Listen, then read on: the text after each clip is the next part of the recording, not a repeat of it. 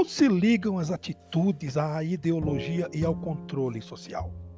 Ora, atitude não é comportamento, mas uma tendência mental para perceber as coisas de uma determinada maneira.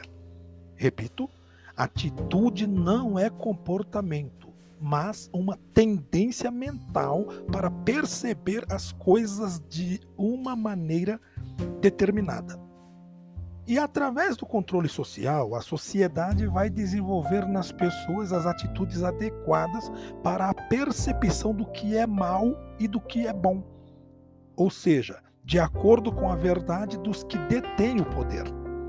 Desde cedo, certas normas são assimiladas pelas crianças. E são essas normas, suas experiências pessoais, sistematizadas e cristalizadas, que vão proporcionar um contexto para novas ideias e acontecimentos. O marco de referência estará relacionado com o conceito do grupo de referência, família, escola, religião, etc.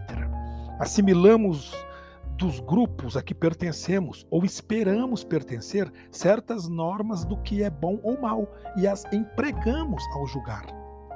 Todos tendemos a nos conformar com nossos grupos sociais e esses pontos de vista logo se introjetam tão completamente que o indivíduo percebe quase de forma automática a implantação de novas ideias sobre o antigo marco de referência aprovado. A gente formula juízos acerca de ideias, pessoas e objetos em termos da valoração já desenvolvida. Ao ver as pessoas e os acontecimentos através destes marcos de referência, costumamos, de alguma forma, distorcer os atributos percebidos.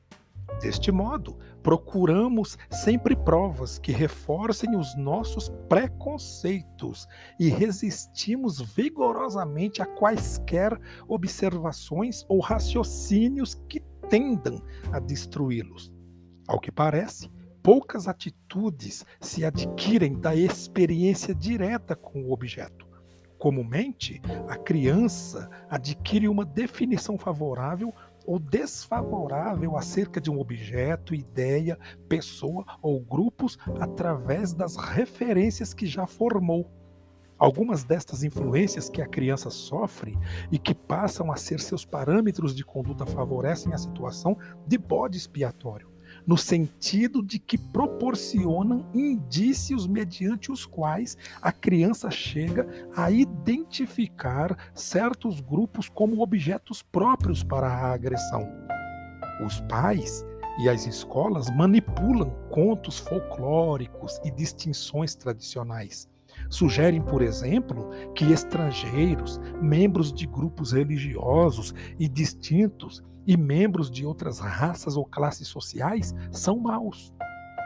É muito provável que a criança comum tenha muitas oportunidades de adquirir estereótipos negativos para com os grupos minoritários. Ela é preparada psicologicamente para que canalize a hostilidade contra estes grupos quando se frustra. O agente frustrante é tão poderoso que a criança não se atreve a atacá-lo ou mesmo imaginar fazê-lo. Assim, procura desviar sua agressividade para um objeto aceitável. Esse ponto de vista sustenta que as atitudes sociais obtêm sua força dinâmica da vida emocional, pessoal do indivíduo e que seus entusiasmos, preconceitos e lealdade para com as instituições são canais mediante os quais as emoções se vinculam a símbolos e não a indivíduos específicos.